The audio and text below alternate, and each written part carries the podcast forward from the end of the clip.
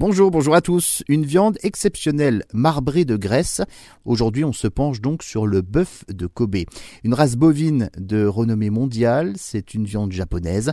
Sa viande est très tendre, elle fond dans la bouche avec une saveur de noisette.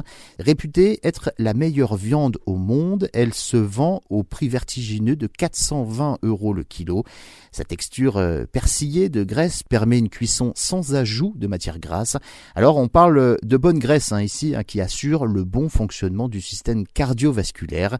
Son élevage est dans la ville de Kobe. Il est strictement encadré pour préserver sa réputation. Une région montagneuse face à la mer. Ses champs ouverts fournissent une herbe riche en minéraux. En France, hein, si vous dégustez à la table d'un grand restaurant, par exemple, du bœuf de Kobe, eh bien, c'est forcément de la viande importée du Japon. Ce n'est qu'à partir de 2012 que l'export de bœuf de Kobe est autorisé par le gouvernement japonais. Les exportations commencent par les États-Unis, puis par la France en 2014. On raconte que les parents de la star de basket américain Kobe Bryant lui ont donné ce prénom après une visite au Japon où ils auraient donc pu déguster cette viande. Un cahier des charges est très précis, l'alimentation est contrôlée pour les bêtes.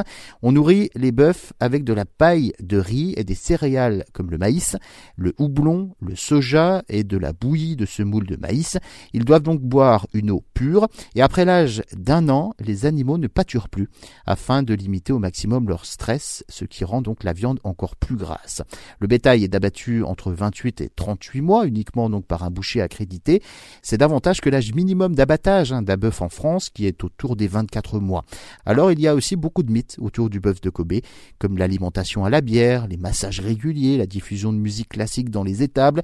En plus, ces méthodes n'amélioreraient pas du tout la qualité de la viande.